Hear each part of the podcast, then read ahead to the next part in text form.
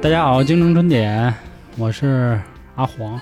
我是小娇，嗯，我估计可能会有听众该有疑惑了啊，老杭去哪儿韩了？哥，杭哥因为身处这个 要地啊，他们家对面就是著名的西城区天桃天桃红菜市场，所以杭哥目前在家被隔离了，十四天以后才能放出来啊。他没去过啊，是他家里人，因为那个菜市场附近的七个小区的居民都会去那儿买东西嘛，所以这一期由我跟小娇我们两个人跟大家聊聊。其实我们这儿也挺惨的，离嗯花乡，哎，不对，是离那个新发地挺近的。嗯，然后其实正好这期要聊的节目啊，就算丫老杭来了，他也聊不出来什么东西他。还不看这些？对对对，他是一个怎么说呀？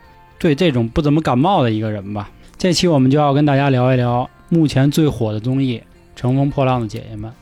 其实这综艺刚开播第一集开始啊，然后咱们群里的好多朋友就就喊咱说一块聊一期了。然后那会儿呢，一个是觉得集数还少点儿，一个是觉得还没那么太大感触。直到昨天看完了第三期，哎，我觉得真的得聊一聊这节目了。因为姐姐们都表演完了。对对对，我觉得算是一个综艺的第一阶段的一个小结束，嗯所以我觉得可以真的可以说两句了。在说这节目之前，先跟大家介绍一下这节目是什么啊？我相信应该可能还是会有某些人没有看过，正好我们在这儿再安利一下大家。这节目啊是说一共三十个姐姐，为什么定义是姐姐啊？她们必须都是超过三十岁，是在九零年之前生的。然后这些姐姐呢，呃，年龄最大应该是到五十岁，是吧？最小应该是正好三十岁。嗯，然后各个不能说各个行业吧，是在在娱乐圈里的各个行业都有，有唱歌的，有跳舞的，有唱歌跳舞的，有拍电影的，还有玩这种小众音乐的都有。然后呢，这个节目的宗旨呢是说，女人过了三十岁一样可以活得精彩，活得潇洒。嗯，女人岁数大了也可以成为女团。呃，这他们他们其实是想说，他们因为他们那个词儿叫三十而立嘛，那个立哦是那个、就是秦始皇那个建阿房宫的那个梨字，一个马一个立的那意思。他们是想说，三十岁不仅站住了，而且还依旧很漂亮。其实他们是想传达的是是大概这么一个观点。当然了，最后由于节目的剪辑啊，还是其他的就是内部发生的情况啊、走向啊，导致这个节目可能有一点点变味儿了。这个我们后面可以再具体讨论一下。然后关于这个节目啊，我想先问小娇，你是通过什么渠道知道的？呃，最早我记得好像是抖音那会儿，应该是半年前，就是这个节目可能是刚录制那会儿，然后就有抖音就是说张雨绮就说我想当 C 位，参加直播说那个说粉丝们不要再送我东西了，我喜欢的你们都送不起，说你们要是想送我东西就送我 C 位吧，然后啊就开始就是知道这件事儿，然后一直在期待说想看这个节目。那等于我们这又被蒙了。他前阵子不说这节目是零宣传，纯靠口碑传播的吗？其实我知道这节目可能没准儿真的是嗯芒果台人家没有传播，但是嘛，这帮姐姐们哦真的是太大咖了。自己发的是吧？对对明白了，明白了。其实我知道这节目是因为身边的人都在说，所以我没辙了。我说我也怎么也是一弄潮儿啊，是吧？所以我就去看看。然后这块儿我做一个自我检讨啊，如果有女性听众，千万不要骂我，因为啊，中国有句老话叫“三个女人一台戏”，然后这次直接呢。三十个女啊，人，三十个女人，我说那我得看看怎么回事儿啊。所以其实啊，这块儿我多说一句啊，就是我这种心心理吧，其实是非常不好的，是典型的这种直男心理了。就是我们以一个不太友好的这个怎么着视角去看人家的事儿吧，但其实想笑话一下，对对，其实是有这么一点点心思的。当然了，这个一个是我自己的问题啊，还有一个是我要这个升华一下，嗯，埋怨一下，是因为当下的主流的一些影视啊，还有一些作品，其实他们传递的更多都是给大家一种感觉，就是女人多了，主要干的都是宫斗，而没有更正能量的事儿。不像人美国的美剧是吧？有什么傲骨贤妻啊、纸牌屋这种可以宣扬大女主是非常牛逼的。但是中国基本上都是什么也去年最火的《延禧攻略》是吧？然后再往前追什么孝庄啊，对甄嬛、孝庄秘史这些，就让人觉得女的一多，其实就是在整这点家长家长里短跟老爷们儿这点儿的烂事儿。所以这块儿我必须自我检讨一下，因为我看了节目这个节目以后，我对姐姐们还是肃然起敬的。我也觉得这节目做的真的挺好，也值得我们聊一聊。但是就是第一期节目的时候，三十个女人在一块儿，确实是挺乱的，啊，感觉都炸了，开始聊聊闲篇儿了。是是，尤其我我记得最清楚就是那个静静子宁静姐出来的时候说的那句话嘛，说我操这么多我第一次在这种这个在公共场合看见这么多美女，网上人不都那个戏言嘛，说这哪是她来参加女团了。说这是那个静静姐来选妃来了，就她那样儿，感觉就看着这样妞儿就觉得特别高兴。对这块儿再说一下啊，他们的目的是什么呢？他们是三十个姐姐，然后通过各自才艺啊，给他们进行定位，然后最终他们好像是选出五个人还是七个人，我忘了，成一个团。因为这个节目，我觉得为什么能受到这么多人关注啊？我觉得第一是首先这些这些请的姐姐们都是圈里有头有脸的人了，对吧？至少有有一半儿是吧？对对对，至少有一半儿是吧？其次是他打破了一个目前的一个怎么说呀？大家的一个对女团的认知吧，因为之前我们嗯看的一些综艺都是什么《偶像练习生》《青春有你》《创造营》，都是这种，基本上是都是小年轻。对。过了二十五岁，好像都有点不太好意思说自己适合参加这种节目。你说这个节目是不是就专门给我们这种三十左右的？是我看说啊，说这个综艺的这个主要受众群体就是以八八五后为一个基准点，说主要覆盖八五后，八零一直到一直到九五之间的这波人，那那我这个是为啥？不是八零到九五啊，哦，没什么问题嘛哦对吧？对，所以而且他其实当中有很多明星都是咱咱小时候的偶像嘛，对吧？比如那个什么伊能静啊、钟丽缇呀、对吧？就那会儿咱听歌还是看周星驰的电影，对，都少不了他们。对对。嗯，而且比如说有一点儿伊能静其实我不太认识，啊，就是我只知道那个什么哈钟丽缇是吧？不是不是哈林对对对对老爷们儿是吧对对对对对，因为以前伊能静长得真的是很漂亮，然后现在又打着什么那种什么少女不老神话呀，就这种，然后大家都知道她。她钟丽缇是因为电影吗？嗯，因为因为伊能静也算才女了，她那会儿跟哈林两个人都是互相作词作曲，写的《春泥》，你知道那歌吧？不知道，你要唱出来我就知道了。来，春泥，春泥是特别有名的歌了。肖爷唱一个。那这这别闹，到时候等航哥来给唱一个。对，好这哥不会，肯定的。航哥就会唱《无地自容》了，是吧？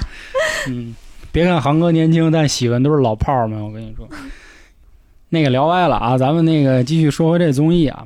然后刚才简单的跟大家介绍一下这个综艺是什么。然后目前呢已经播了三集，大概这三集呢简单概括一下啊，然后我们再聊一聊说我们一个印象比较深的地儿。这三集啊，第一集讲的是这三十个姐姐每个人自己做一段才艺表演，来、嗯来跟三位评委展示一下自己到底有没有潜质，或者是潜质偏向于什么。他们会选选出三个类型，第一个第一个跳舞型的，第二个是唱歌型的，第三个是未知型的，就是带其实就是带定组。哦然后他们节目里，X 对使的是个 X 嘛。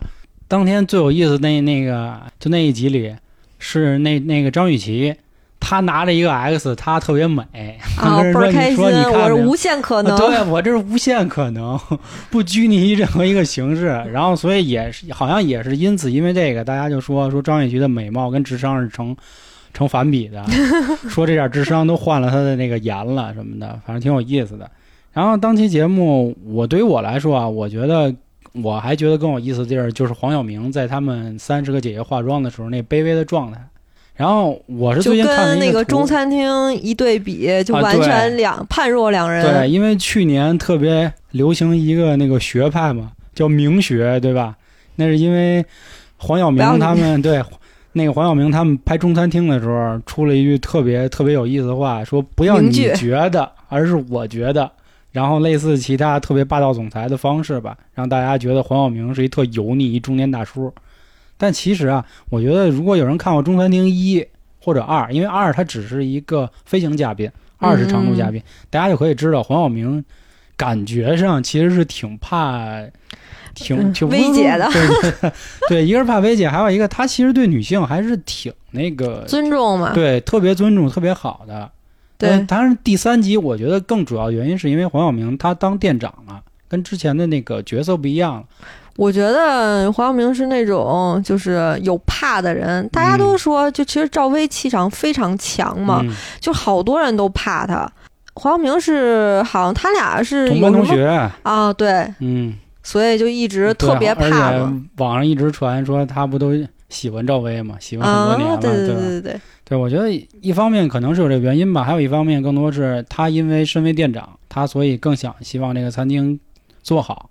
而且第三季不像前两季，第三季第三季的中餐厅，我觉得就是前两季压迫的，但是前两季的中餐厅更像是玩儿。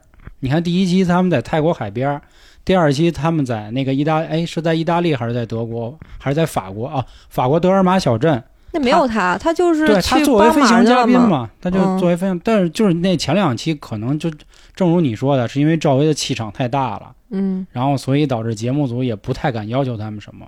他们那会儿没有没有业绩要求，但没有第一期其实挺累的，但是第啊二期是因为就是嘉宾可能也都比较嗯、呃牛，你知道吗？嗯。所以也不敢怎么样，而且都是、赵薇请的人，是，嗯，但第三季不一样，第三季他们启动资金都是零嘛，对吧？然后嗯。还要求这个多少天以后必须得有一个业绩，嗯，所以我觉得这黄晓明一是因为这个的压力，然后也怕自己挑了大梁以后节目做不好，到时候丢人。对对，我觉得这些都有关系，所以他才让大家觉得他油腻了、霸道了。但是人家黄晓明本身就是老板嘛，对吧？嗯人本身事业很成功。前两年他跟 AB 大宝贝儿的那个婚礼就能看出来，小明哥还是非常牛逼的，对吧？现在是不是婚变了？我我跟你说，我当时知道这个综艺的时候，还一个是因为身边朋友说，还有就是因为这个。当时他们有人传说说小明哥跟 AB 出事儿了，然后搜的微博，结果我一搜黄晓明微博，他就发了三十个人照片，上面还配着话。我当时不懂，我懵了，我说我操，我说出轨还得这么出的，一下出三十个人，我说这三十个人，然后每人夸那个夸了一句话，夸的也都不太对啊、我说我说他怎么不说那谁谁谁谁谁谁呀、我说他们关系不都挺好的吗？后来后来我才知道，哦，原来是他来当一个这个主持吧，这算，嗯，发起人，他们的新的叫法哦叫发起人，对吧？我说这挺好玩的。然后第一期还有一个挺有意思的事儿啊，就是叮当，叮当应该是咱们这个岁数人知道，就是这人可能很模糊，嗯，但是他的歌儿那会儿他一说，大家都知道。哦歌红人不红，对对对，他是典型儿这种人。然后他在表演完以后呢，杜华，杜华是是乐华娱乐的 CEO。乐华娱乐呢，我给大家简单介绍一下，这也相当于用说吗？大家应该都知道吧？呃，知我觉得大家可能只是知道有这么一个娱乐公司，但是他可能不知道这个到底有多牛逼啊。我觉得算给大家一个插叙啊。其实看过，就是幺零幺少女团跟那个什么青春有你是吗？啊就那男的那那个，对大家应该知道，只要说乐华娱乐的，那哇、就是属于那种一线了。对对对，这块儿我觉得叮当的事儿我先放一下啊，先给大家一个插叙，简单的说一下这个杜华到底是谁或者多牛逼。因为这个节目，杜华第一期其实结束和第二期结束以后是被骂惨了，嗯对吧？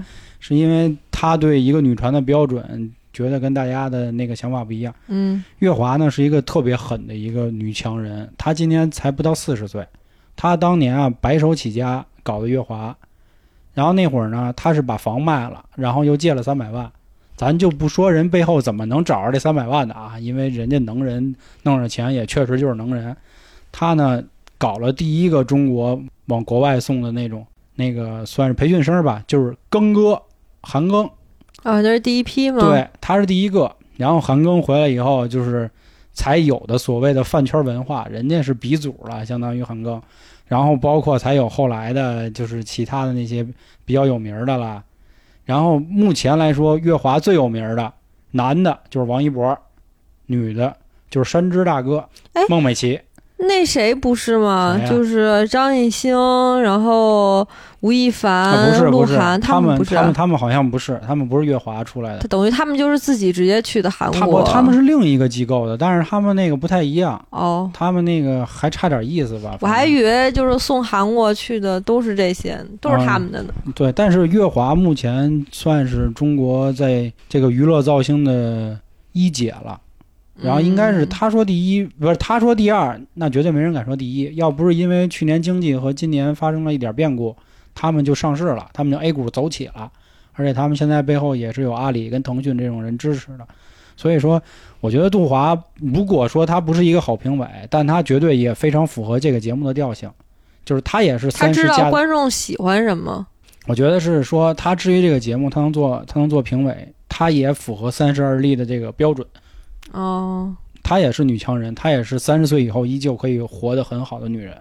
然后这块儿呢，咱们继续说回叮当的事儿啊。然后叮当发生一什么事儿呢？就是因为她在表演完以后，他们一共是三个评委，第一个评委是杜华，他是他是乐华娱乐的 CEO，然后剩下两个老师呢，是分别是音乐总监和一个舞蹈总监。嗯他们是这个嘛，然后他们给了比较高的分儿，然后杜华呢给了一个非常低的分儿，尤其是在成团资质这一块儿，他们好像是五个维度是吧？什么唱歌、跳舞，什么台风，什么个人能力、成团资质，就是嗯，就大概这五记得真清楚。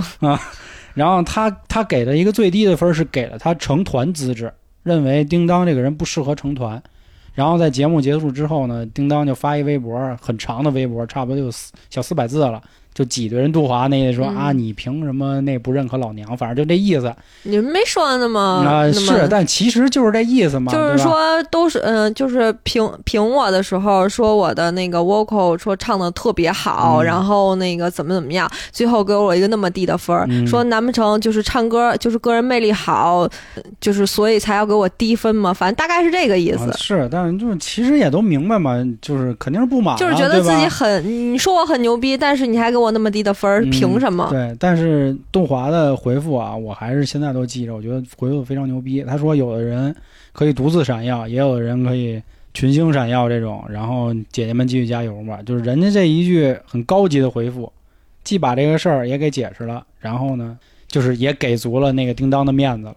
但是他总体评分还是真的很低，就是因为他是第一，可能是因为排名他第三个吧，还是第四个唱的，嗯，所以他排到就是他给的分儿好像才给了好好像像七十多吧七十，多分吧。就特别低。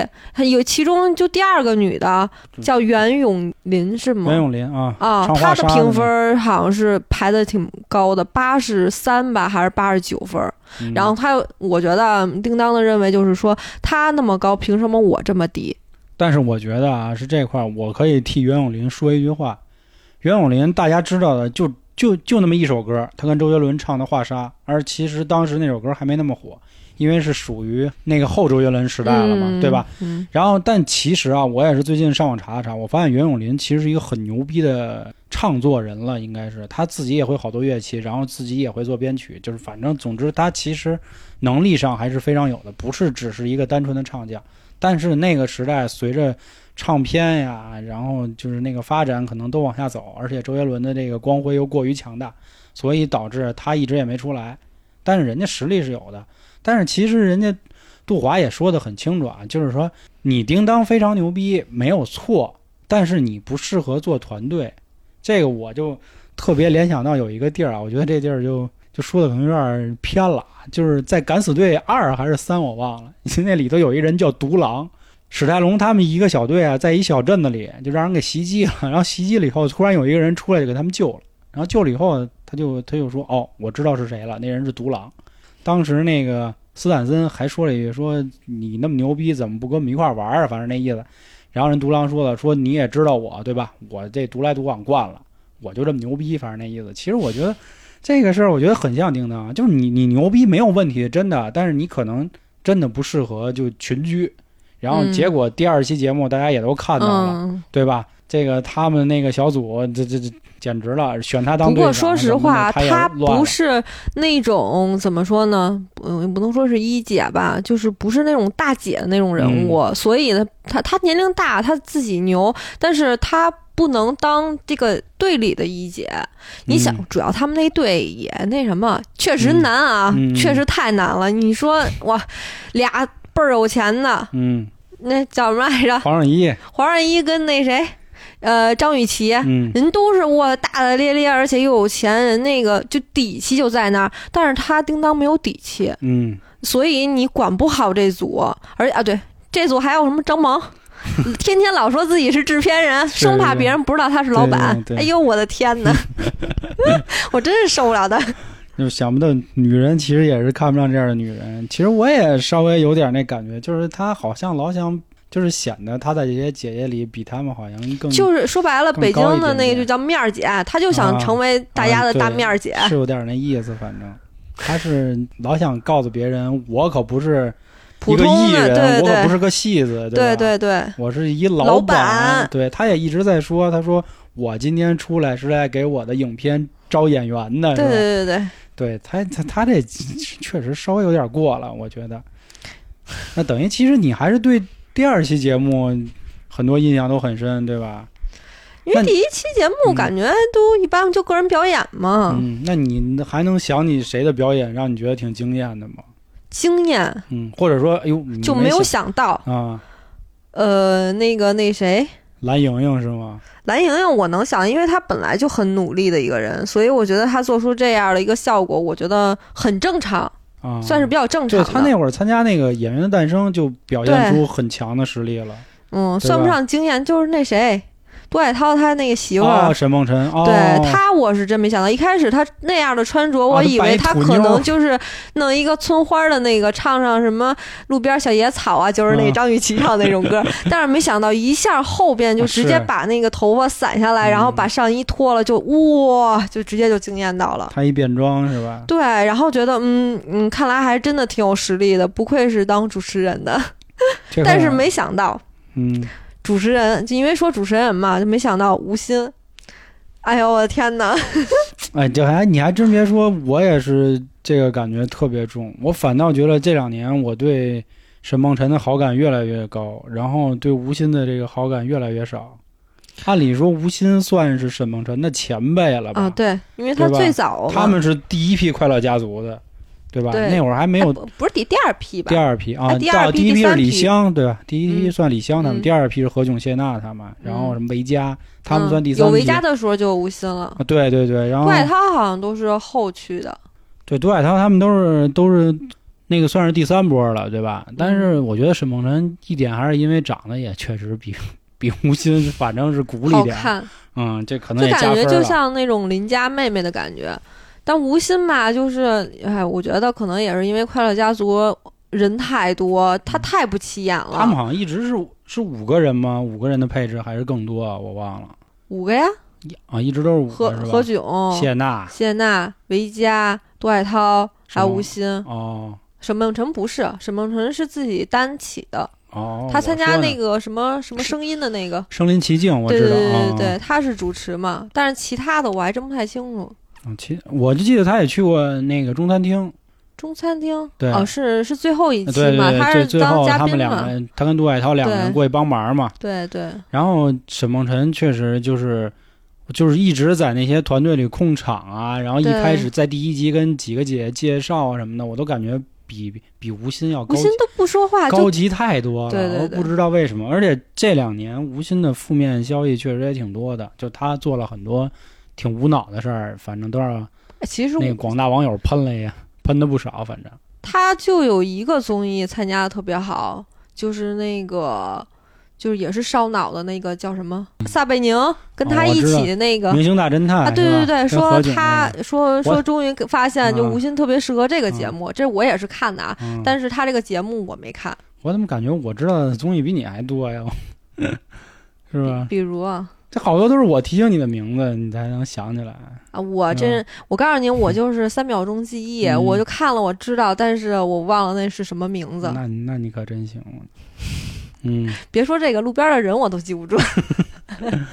嗯，咱接着说啊，关于昨天我印象很深的就是最后刘云被淘汰的时候，那黄圣依假哭。我估计如果有关注这个节目的朋友，应该在网上也已经看到了。我操，那啊，抖音！也刷了，今天我就跑看。简直我惊了！我操，这这这演技 什么欲哭呃什么欲哭又止 是啊对，欲？哭又止，对，都不是欲哭无泪了。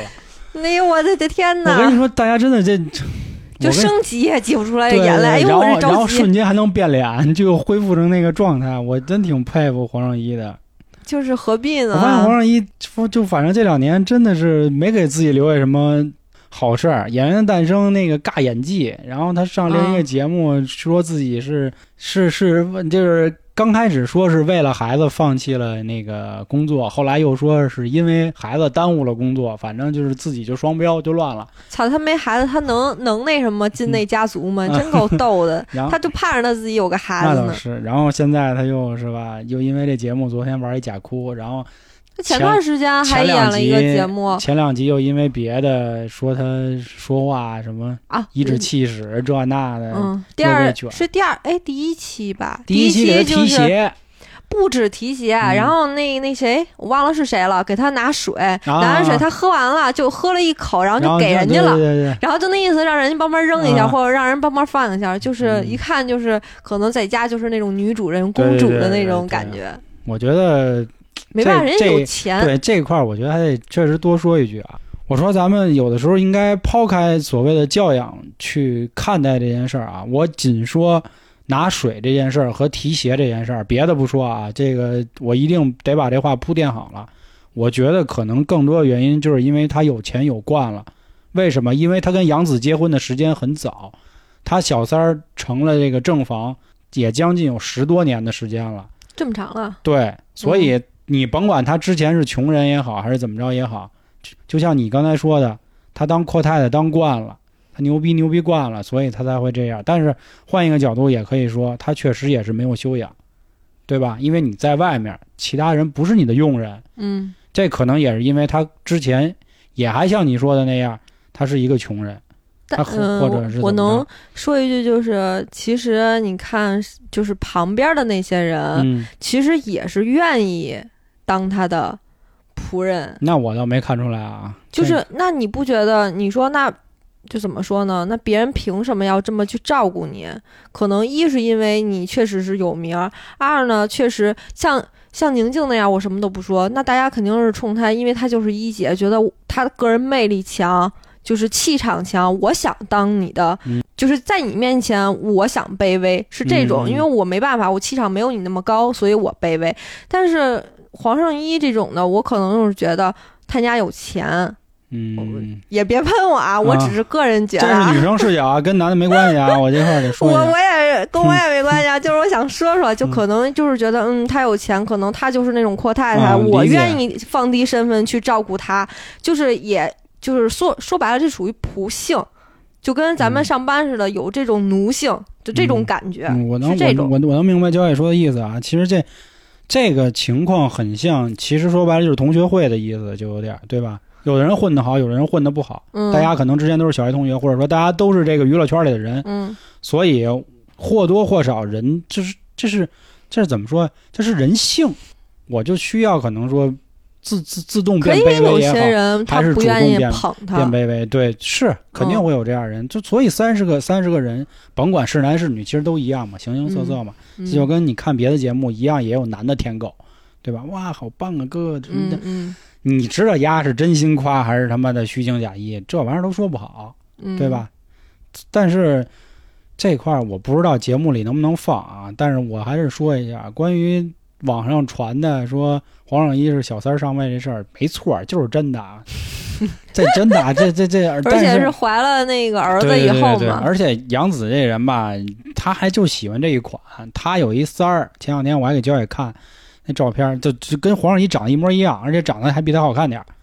而且人家杨紫是吧？人家人家都说人是富一代，人都不是富二代，人也不是玩儿的人，人就是牛逼，就是有钱。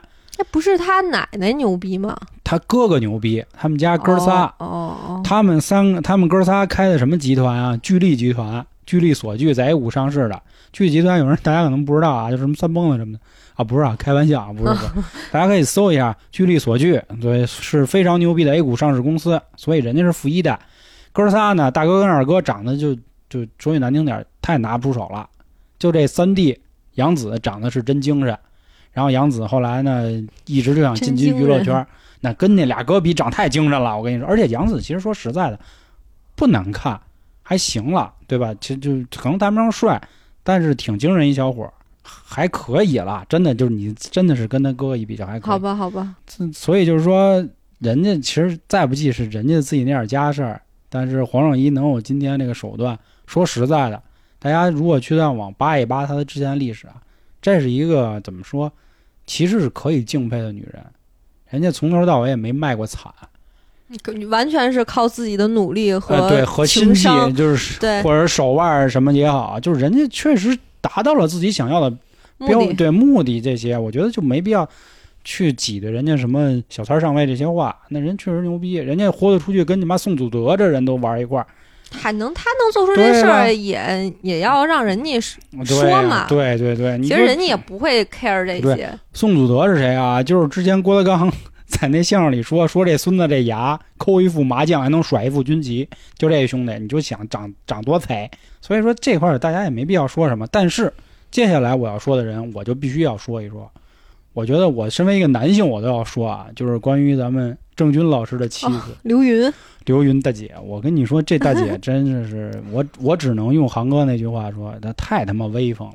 就是这一个人风了？这一个人怎么可以活成一个就是让公众对他没有一点好感的一个感觉？招黑呗，对，至少从我目前看到的就没有一句好反。馈来说没有。当然，人家在微博我看也有七百多万粉丝，当然我相信一定也会有喜欢刘云的人，可能会夸他真性情或者是其他什么话啊。但是从目前的这个舆大部分舆论导向来说，我真没见他夸啊。首先，我了解刘云的第一次呢，是他参加《演员的诞生》的这个综艺，就是他自己没演好，然后反正那意思然后还说人家那对对，个，他说人家没说词儿，然后还哭了，反正这这反正特矫情。嗯，是。然后我就开始扒这人，我说这这娘们谁呀？就怎么那么拽啊？后来我才发现，原来那个 P 万跟李小璐那哦，我不知道 P 那 P one 是不是那关键词不能说啊？那我就换一个啊，这个皮总，万磁王行吗？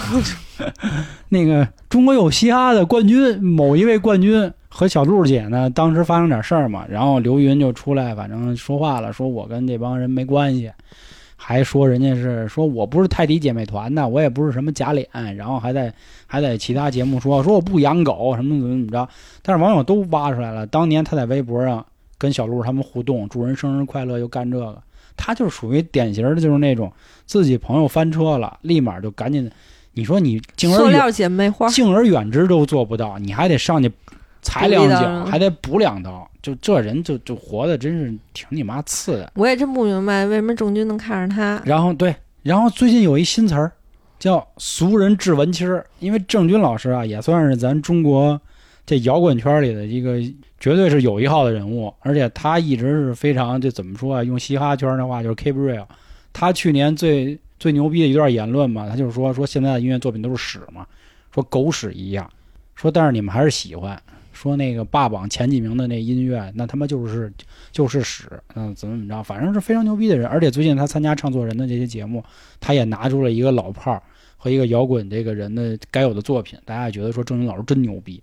而且郑钧老师早期的作品，大家可以听听，什么赤裸裸呀，回到拉萨呀，就这些，就绝对绝对是那个时代中国非常牛逼的人了。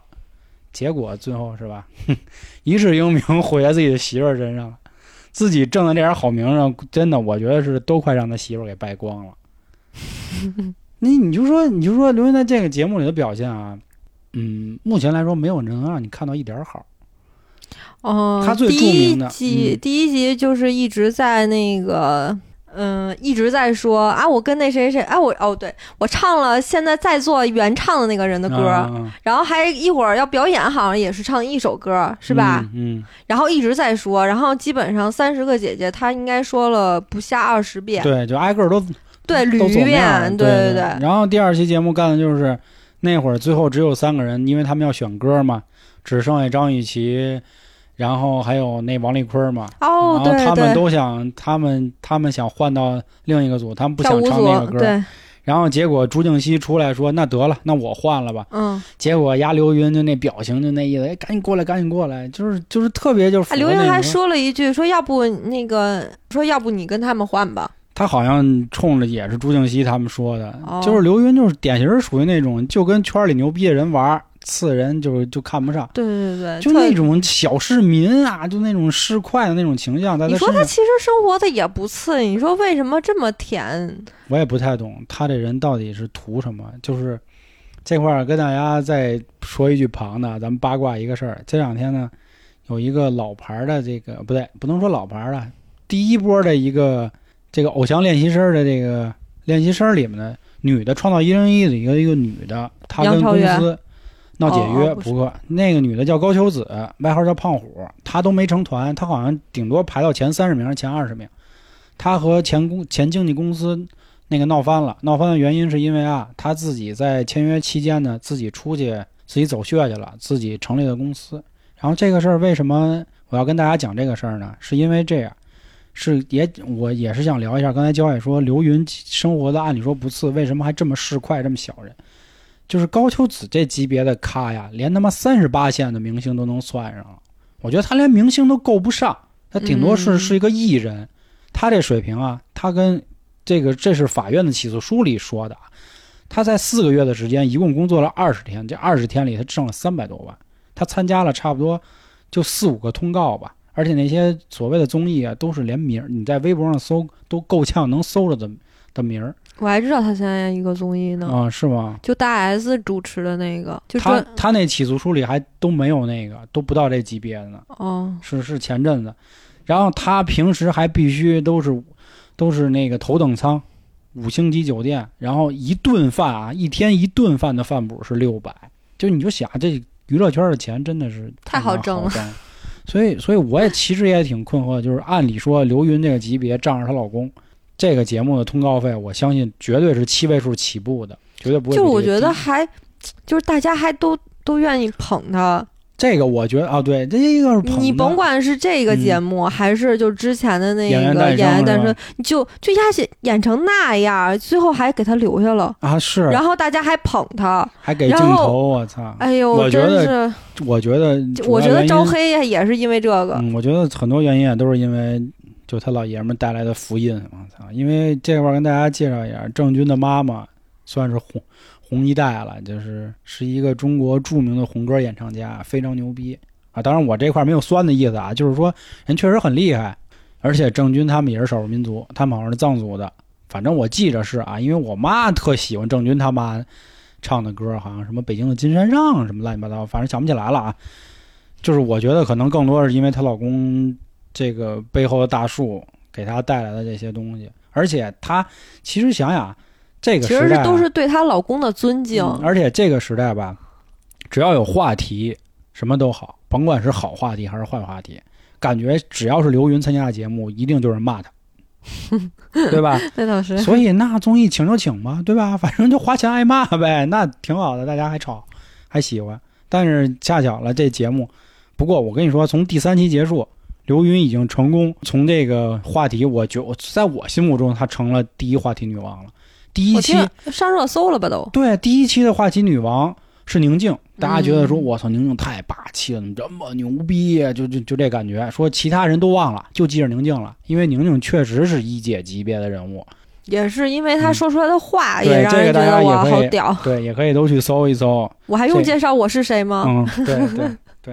而宁宁还说，我一直觉得我就是一线，说如果那个大家有什么疑义的话，拍戏就好了，是骡子是马，拉出来溜溜。所以这是非常牛逼的，而且宁宁一直演的戏也都非常牛逼啊。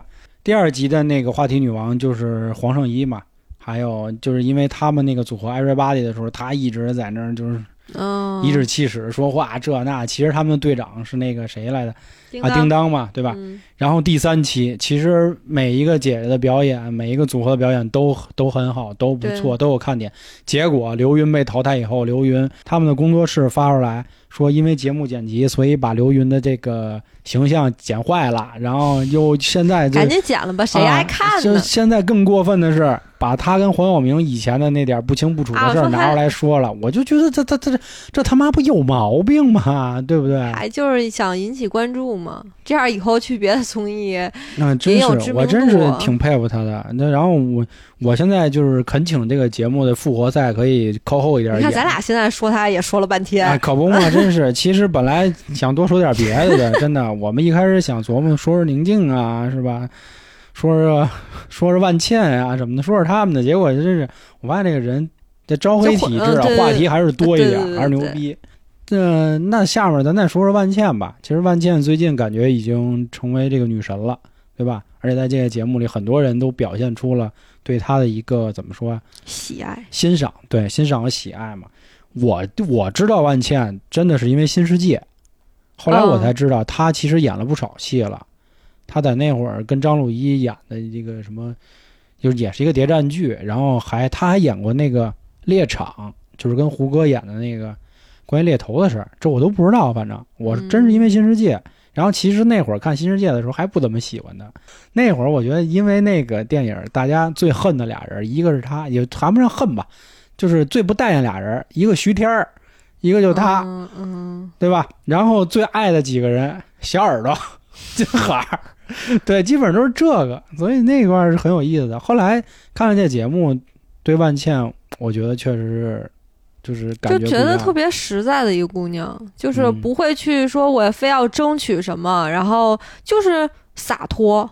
嗯对，他看，我觉得他可能定义了那个词吧，就是那个不食人间烟火，就有点这感觉，嗯，很仙气。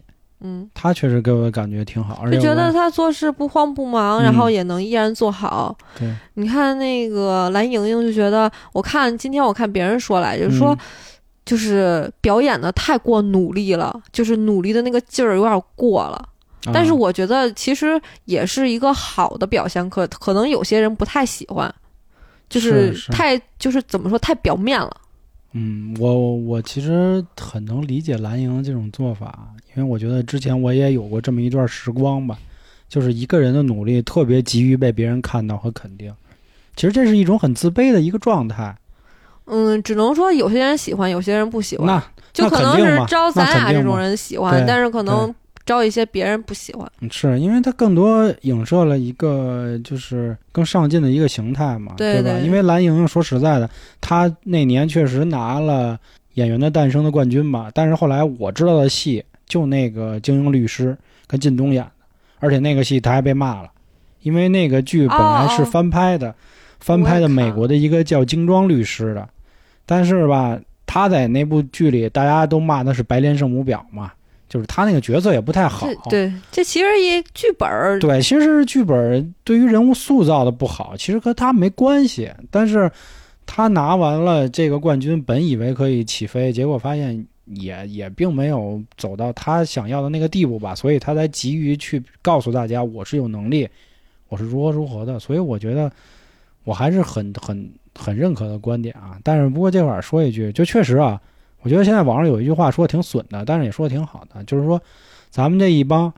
这个月薪恨不得都到不了三万的人，天天关心人家日薪甚至时薪到三万的人，但我觉得很多人看的更多的是一个影子、一个方向吧，可以激励自己。我觉得大家也没必要太这么酸，或者说去关注一些好点儿的方向。蓝莹莹真的是一个很好的例子，嗯对于我们来说，对于我们的感觉就是说，你其实我不光有表演，其实我唱歌、跳舞也是可以，只要我努力，然后就是都会有一个什么成果。你看他说什么，他自己还爬山，什么练拳击、呃健身这种的，对，我觉得这个其实也是这个节目想传达的一个一个正观点嘛，对吧？三十而立嗯嘛，三十而立，他们说了好几个，但是，嗯，这块儿我有一个新的就是感觉和角度吧，就是首先有的姐姐她说的话非常的牛逼或者霸气，比如万，比如万茜，比如郑希怡，她说的话，她说，我认为我现在的年纪就是我最好的年纪，因因为我很我我比十年前的我更清楚我现在更需要的是什么。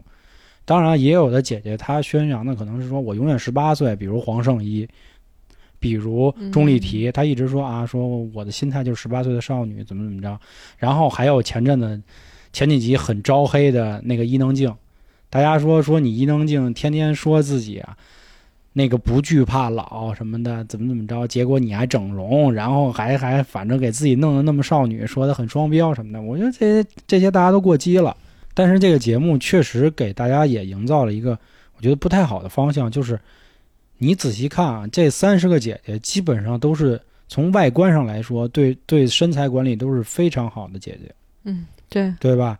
对无论是五十岁的陈松伶姐姐，对还是三十岁的就其他的那些小字辈儿的那些人，包括沈梦辰、包括吴昕这样的，他们其实都符合现在审美标准，当然，除非自身条件差的那种。但有的长得不太灵嘛，啊，是是，对，他也在尽量多元，但是身材真都是对，但是身材都一样，而且个儿基本上我看大部分都算是比较高的，很少有特矮，就吴昕那种应该算是最矮的。对嗯，对，但是我就我就一直想说，你乘风破浪的姐姐们，你怎么不把韩红请来呀？我操，韩那韩红忙着那个 做，好事儿呢，是吧？对对对对对，然后，那。但我还我还想起一人呢，就网上有好多人说，怎么不让人贾玲儿来？我觉得这说的也挺逗的。对吧呃就是贾玲现在还是比较红的，哎觉得没有必要吧。而且她我觉得这喜剧演，我觉得这个都是咱们在给咱们自己嗯可能自己意淫，或者自己在想某一个可能啊。但是我觉得从节目给传达出来的感觉，还说他们还是在往那个方向，其实又无形之中其实人家毕竟是要创造女团嘛，那请的这些人起码也有稍微有点团的资质吧，那可能是因为跟而且也要节目 效果。对对对，因为昨天有一句话说的怎么说挺难听的，但是这句话我还是乐意在节目里放出来啊。就是他们说昨天好多的那表演，除了宁静，剩下一个个都跟夜店范儿的，说 说都大说都大妞啊。当然，我觉得这话其实我在我在我看百分之九十还更多的是赞美，因为觉得姐姐们这个岁数依然是是吧性感多姿的，对吧？然后还有百分之十的话，也可能有一点不好的意思在里头啊。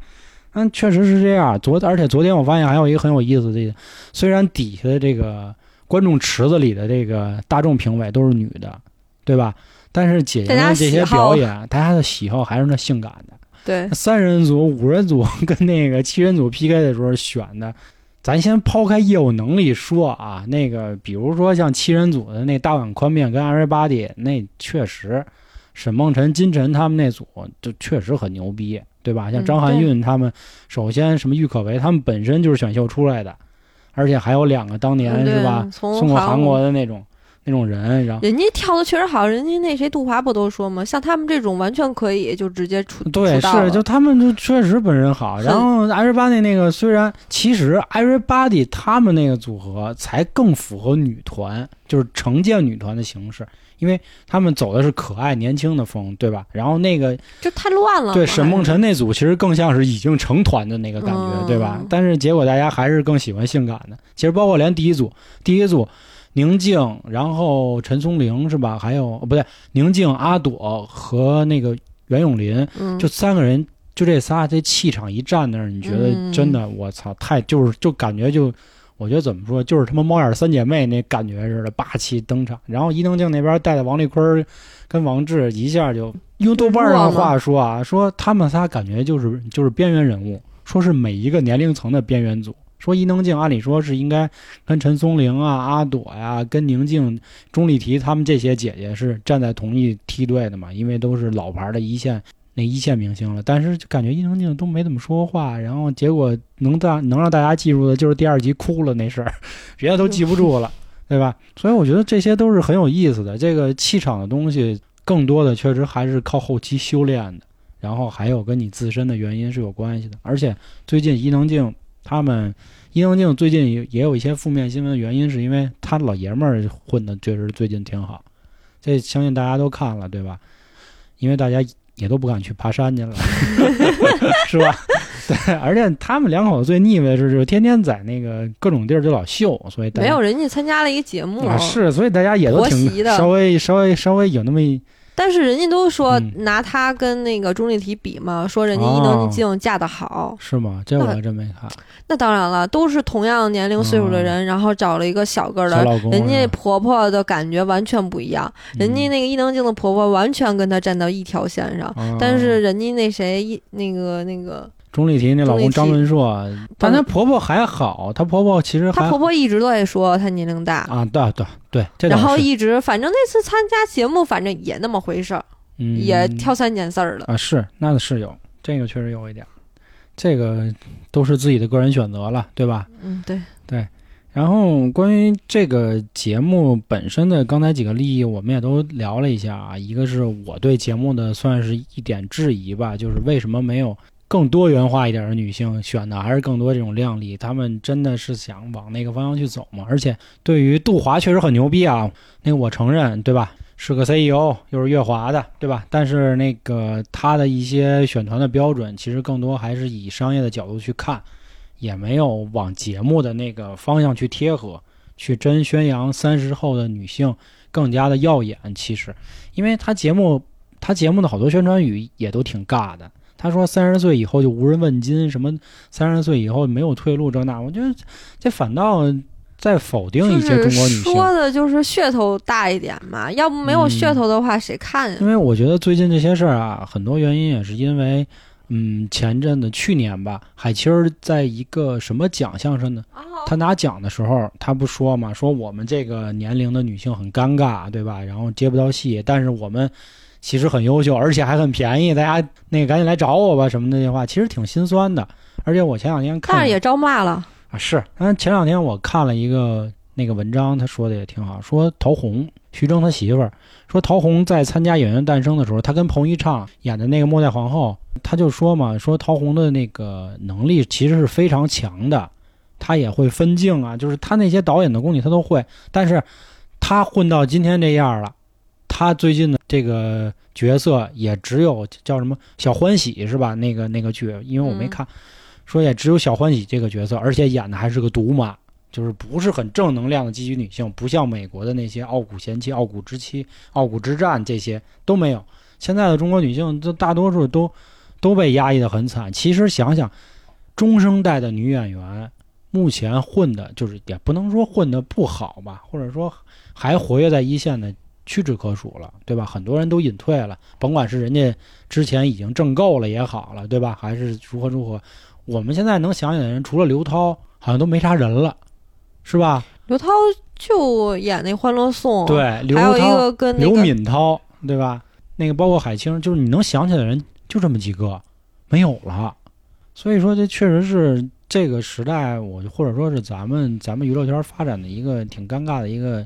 地位吧，可能也是因为你们不看那种老剧。你看我妈看老看那种老剧。对啊，但是这不，但是他们得不到这个资本跟市场的青睐啊，这没用嘛，对吧？因为现在这个中国市场还是就演那种什么小说那种古代剧比较多，年轻人都愿意看这个。对啊，他现在其实更多的，我我其实想说的，他是对中国中年女性的不友好嘛。因为现在你中年男性，市场这样，对你中年男性都有戏拍，比如啊，我是余欢水这种，对吧？他演的都是中年男性，都都没事儿，还能继续可以活跃，还继续都有戏接。什么你可以演个港囧，演个泰囧，是吧？演个囧妈，就比如像徐峥导演这样，或者一出好戏，像黄渤这样的，孙红雷还能演个金海，就是他们都是有有戏可接的。当然，剩下这些人就就尴尬了，那确实也是咱替人操心了啊，人家肯定也是。其实我我我我对他们理解更多是，人家现在钱肯定是挣够了，人更多是想实现自我价值嘛。觉得我当年那么红，现在我老了，我没戏接了，觉得自己没有用处了，对吧？嗯，就很尴尬了，就觉得不好嘛。哎，那小乔，你觉得你马上也快三十了，你对三十岁是一什么理解？或者说看完这节目，你你有没有什么打动你，让你觉得，嗯，好像是这样，或者如何如何？三十岁，觉得就是比之前的，比之前稳定一点，就是觉得不管是生活呀，还是自己的性格呀，各方面的，然后工作也需要稳定，就是让自己成熟一点吧。你更多的成熟是吧？然后对，我看完这节目，我觉得嗯，就是三十岁还是可以依然年轻漂亮。但是其实我跟你也认识那么久了，我发现你就是。我觉得我变化还是挺大的，是是非常大，就是不论从穿衣服，然后还是什么，都和以前年轻完全不一样。以前我是没有裤子的人，就是这这两年就开始穿起裤子了，就真的是很稀奇。就以前能多短多短，是为什么心态就让你有了这样的转变？我觉得跟结婚也有关系，嗯，就是结婚不能再瞎闹腾了，然后也不能勾搭小帅哥了。